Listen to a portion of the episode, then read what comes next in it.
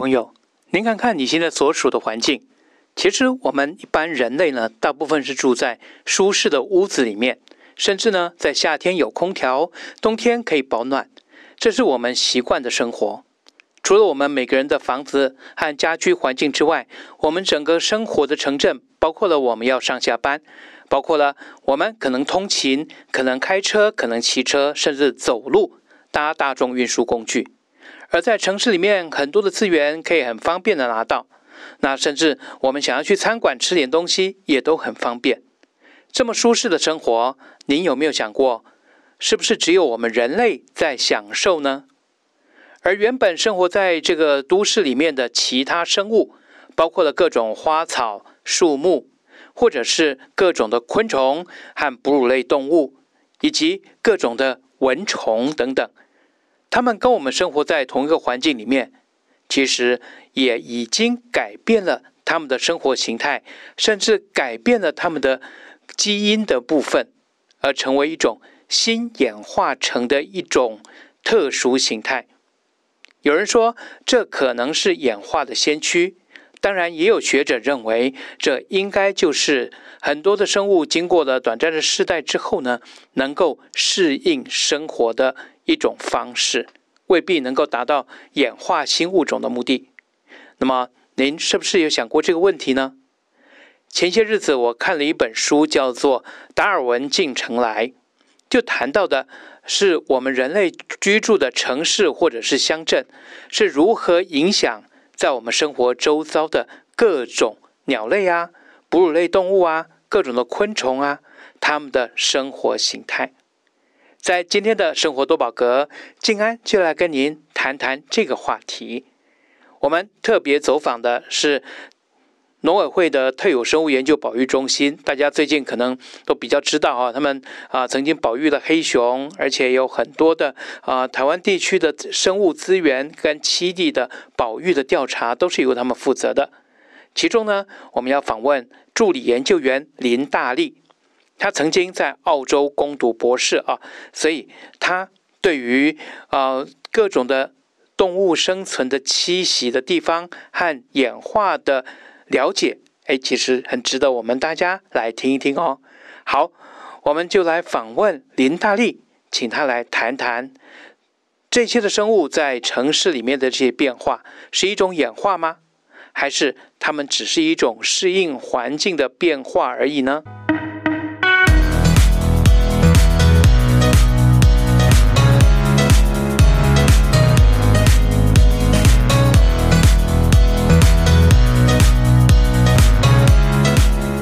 我们说人类是万物之灵，但是人类生活的环境呢，其实对于很多的生物也会有一点影响啊。那我们看到，从鸟类来讲的话，可能有一些鸟类它就习惯到人类的垃圾堆去翻东西。那也许有一些有些高山鸟类看这种状况似乎多一点。另外呢，有一些鸟类不小心飞飞就撞到人类的建筑的玻璃。啊，这种的其实都是我们人类的环境对于它们的生态，甚至我们讲陆杀的这种情形，都会对它们造成一些影响。但是这些影响是大的吗？还是说，是不是已经有一些生物学家他观测到了，有一些的生物它的行为啊，甚至它的繁衍的一些策略，是不是也会受到我们人类造成的环境的影响？也就是说，我们人类居住的环境当然会跟外面的所谓自然环境是不一样的嘛？会不会有类似观察到类似这种情形？谈到这个问题呢，其实人类在这个世界上生存哦，其实它最原本开始是本来就生存生存在地球上的其中一种生物而已。那只是说呢，我们为了让我们的生活过得更舒适、更安全、更方便，所以我们发明了各式各样的东西来改变我们所居住的环境。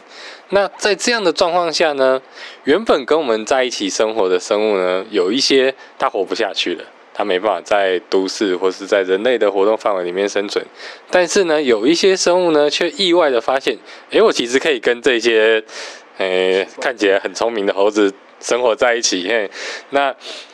每一个生物都会产生一些改变哦。那就像刚刚提到的，有一些动动物它闯进人类生活的环境里面呢，它可能就会，比如说小鸟会撞到玻璃，或是动物会被车辆撞死。但是也有一些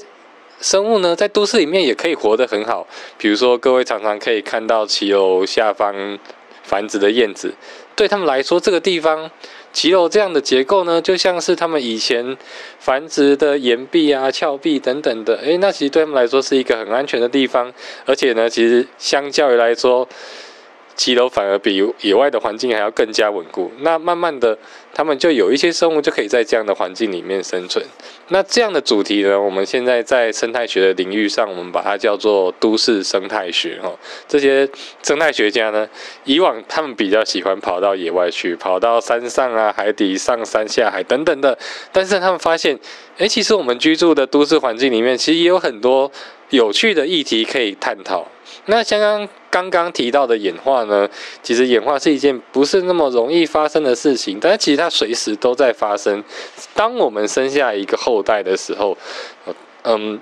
这个后代呢，我们的孩子跟我们长得很像，但是其实还是有很多不一样的地方。其实这个时候呢，演化就已经在运作了。只是说它的变化非常非常的微妙，可能要好几个世代你才会发生发现非常大的变化。那当然，人类一个世代是几十年的事情。那如果我们换到一个一个世代只有短短几天的昆虫的话呢，那我们就可以看到一些明显的变化了。那其中一个最有趣的例子是在英国的伦敦地铁。他们发现呢，有一些蚊子呢，他们特别喜欢，它就一辈子几乎都待在伦敦的地下铁里面生活。嗯，只要有一点点积水，然后有很多通勤路的血可以吸，他们就可以活得很好。那久而久之呢，就有科学家注意到了，他们在这个地下铁里面采集各式各样的蚊子，带回去分析以后呢，他发现，诶，不同的路线的蚊子呢，竟然属于不同的物种，跟在都市里面。看到蚊子也属于不同的物种，也就是说，这一些蚊子呢，它们在地下铁里面悄悄的演化了，变成了不同的生物，因为它们一天到晚都住在地下铁里面哦，有时候可能要到某个中央车站转乘，它们才能遇到其他路线的蚊子哦，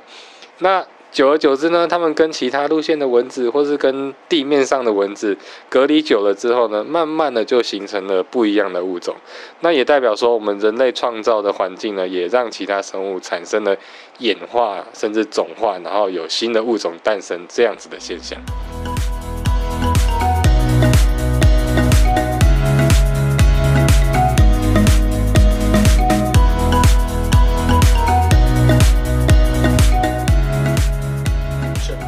您讲到的演化哈，其实我们不应该是从只从时间的长短，应该是从各个世代，它经过几个世代啊。如果它因为每一代的时间短，那它经过很多的世代，在相同的一个时间尺度里面，它可能变化的就会大一点，而且适应的状况可能也会稍微好一点，可以比较因应这个环境的适应。就像我们讲的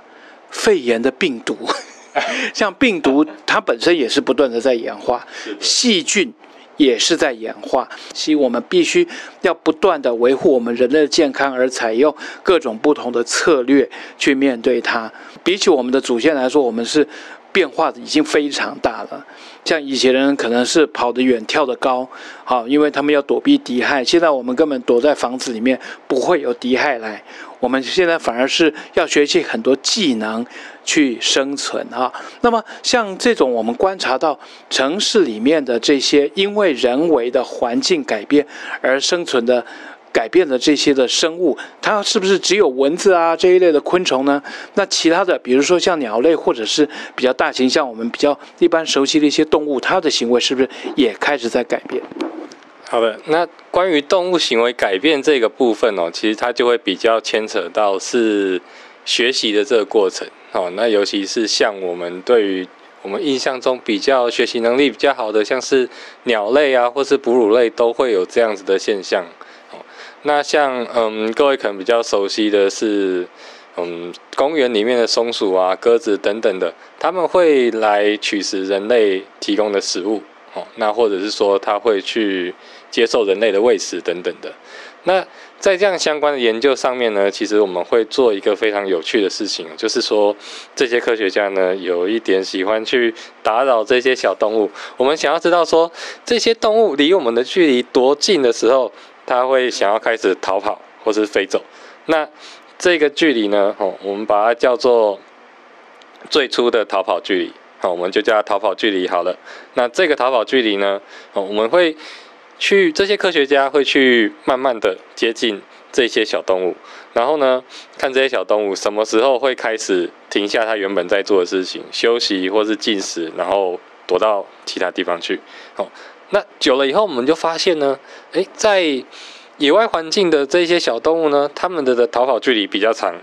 但是呢，在都市的公园里面，或是在一些森林游乐区里面呢，这些逃跑距离变得比较短，也就是说，它对人类的容忍度比较高。哦，那我相信大家都有机会在公园里面遇到麻雀啊，或是黑冠麻鹭等等，你就会发现说，诶，我其实可以靠着它很近呢，然后它还不会离开，然后我可以默默的用手机帮它拍拍照啊，然后笑它笨笨的等等的，这些都非常的有趣。甚至呢，在台湾或甚至在国外，有很多的经验是，这一些小动物呢，反而会反过来攻击人类。哦，他们不只是会抢你的东西啊，甚至是会来攻击你。尤其他们这些小鸟在繁殖的时候，对哦，那台湾很比较熟悉的是猕猴啊、松鼠等等，像在大学校园里面哦，猕猴呢，呃不，松鼠呢，它会把纱窗给咬破，然后进到宿舍里面找东西吃。那或者是说，像中山大学，它每年的新生训练都在宣导说，绝对不要把装食物的塑胶袋带在手上，一定要收在包包里，不然你会非常。容易被抢劫哦。那我在澳洲的时候，其实也常遇到这样子的状况啊。那尤其是呃，像澳洲有一种小鸟叫做噪吸蜜鸟，它其实像一般的鸽，比一般的鸽子再小一点。但是呢，这一群小鸟呢，它们的领域性跟攻击性非常的强，而且很能适应人类生活的环境。所以呢，当你在校园的露天咖啡店里面吃早餐哦，你在吃的时候呢，它就已经。站在你的椅子上，或是旁边桌子上等你了。当你人一站起来，它会马上跳到你的盘子里面去捡你剩下的一点点的面包屑，或是你没有喝完的牛奶等等的。嗯，那这样的小鸟呢，其实是因为都市或是开阔环境的增加，让它们的族群变得越来越多。那在变得越来越多的状况下呢，他们就发现说，科学家发现说，这些小鸟因为攻击性太强了，它会去攻击其他原生的小鸟。那在澳洲有一些原生的小鸟，因为这样族群下降非常的快，甚至到濒临灭绝的地步。于是呢，科学家跟政府做了一个非常特别的决定，他们决定开枪杀这一些小鸟，杀这一些噪吸蜜鸟。嗯，那不要怀疑哦，它们都是原生种，它们不是外来种。你可能是第一次听到移除原生种这样子的例子。那科学家呢，他们在杀了几百只这样的噪吸蜜鸟之后呢，他们发现呢，有许多的小鸟的数量慢慢的就回升了，脱离了濒临灭绝的危机。这也是其中一个非常特别的一个保育的手段。好的，那像刚刚我们提到这个。控制原生种的数量呢，其实非常特别的一个例子哦。那当然，这目的是要保育其他的小鸟。